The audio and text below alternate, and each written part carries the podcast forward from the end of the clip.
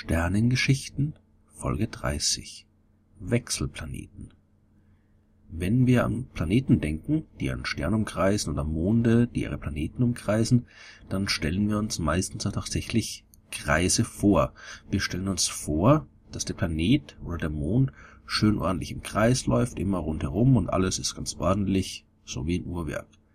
Die Realität, die ist natürlich ganz anders. Die Bahnen sind keine Kreise, sondern Ellipsen.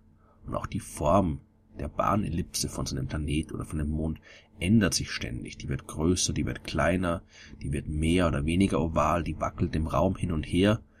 Und manche Himmelskörper bewegen sich auch auf komplett chaotischen Bahnen und stoßen mit anderen Himmelskörpern zusammen.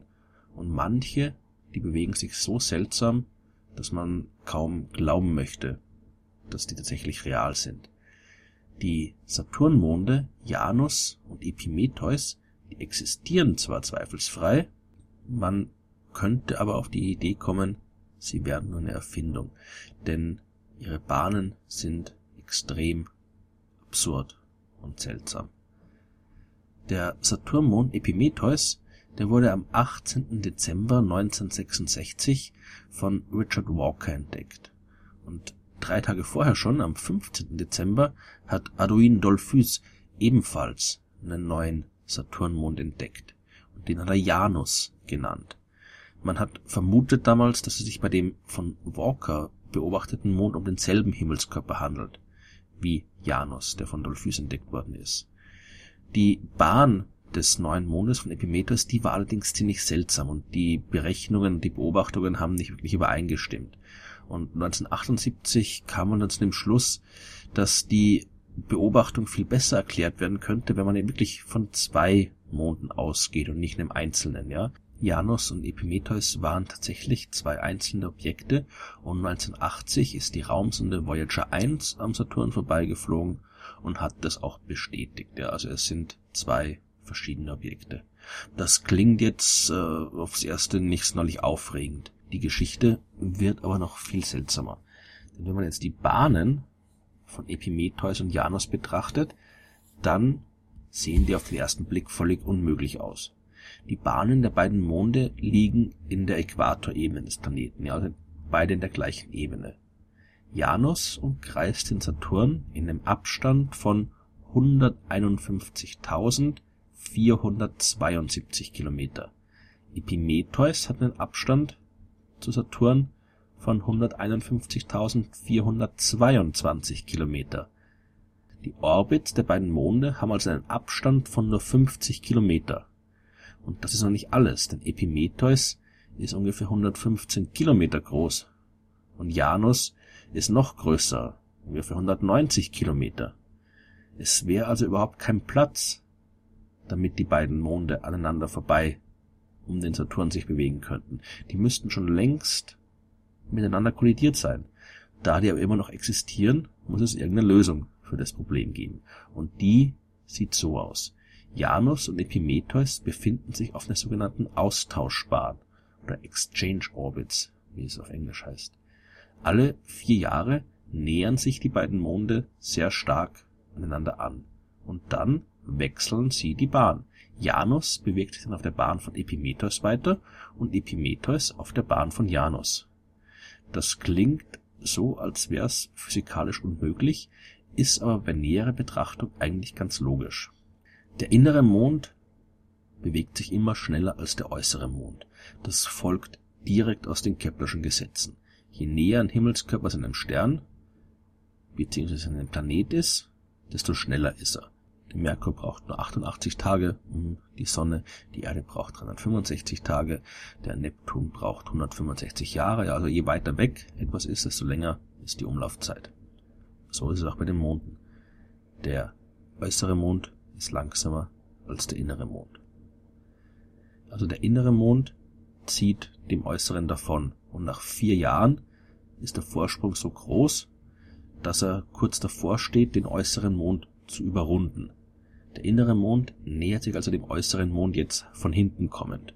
Die kommen sich immer näher und dabei wird der innere Mond von der Anziehungskraft des vor ihm befindlichen äußeren Mondes beschleunigt. Diese Beschleunigung hebt den inneren Mond auf eine höhere Bahn. Gleichzeitig wird der äußere Mond vom inneren Mond abgebremst. Der ist ja hinten und bremst durch die Gravitationskraft ab. Und der äußere Mond fällt auf eine tiefere Bahn. Jetzt ist der äußere Mond näher an Saturn als vorher, wodurch sich seine Geschwindigkeit wieder erhöht. Das ist wieder das Keplersche Gesetz. Je näher, desto schneller. Der Mond, der durch die Beschleunigung auf die äußere Bahn gewechselt ist, der ist jetzt weiter von Saturn entfernt, wodurch er abgebremst wird und seine Geschwindigkeit sich verringert. Beide Monde haben also ihre Bahnen getauscht und der neue innere und schnellere Mond, der zieht wieder davon, bis er nach knapp vier Jahren wieder hinter dem äußeren Mond angekommen ist und der nächste Wechsel passiert. Das klingt ziemlich absurd. Das ist auch ziemlich absurd, aber es ist genau das, was wirklich beim Saturn passiert. Alle vier Jahre wechseln Janus und Epimetheus ihre Bahn. Und das tun sie schon seit ein paar Milliarden Jahren. Der letzte Wechsel, der fand im Jahr 2010 statt. Und der nächste kommt 2014. Es gibt auch Computersimulationen, also man kann das am Computer alles wunderbar durchrechnen und äh, simulieren. Die haben gezeigt, dass solche Bahnen wirklich für sehr, sehr lange Zeit stabil sein können. Und nicht nur bei Monden. Es wäre theoretisch auch möglich, dass sich zwei Planeten auf so einer Wechselbahn befinden. Würde man jetzt äh, Jupiter und die Erde in der richtigen Konfiguration auf fast identische Bahnen setzen, dann würden die das gleiche Spiel spielen wie die Monde des Saturn. Die würden sich regelmäßig nahe kommen, aber dabei nicht miteinander kollidieren, sondern eben ihre Bahn wechseln. Und auch hier gibt's Computersimulationen, die zeigen, dass sie sich auf äh, solchen Bahnen wirklich für mehrere Milliarden Jahre stabil bewegen können. Ja, Im Sonnensystem bei uns gibt's keine solche Planeten, das wäre uns aufgefallen.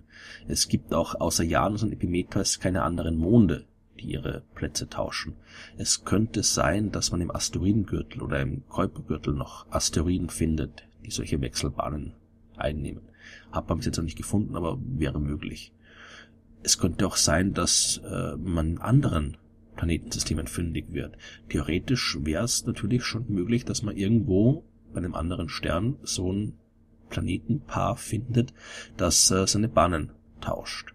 Aber es wäre vermutlich extrem unwahrscheinlich, denn äh, es müssten dann schon sehr extreme spezielle Bedingungen äh, geherrscht haben, als die Planeten entstanden sind. Und das ist, wie gesagt, sehr unwahrscheinlich. Also ich würde nicht damit rechnen.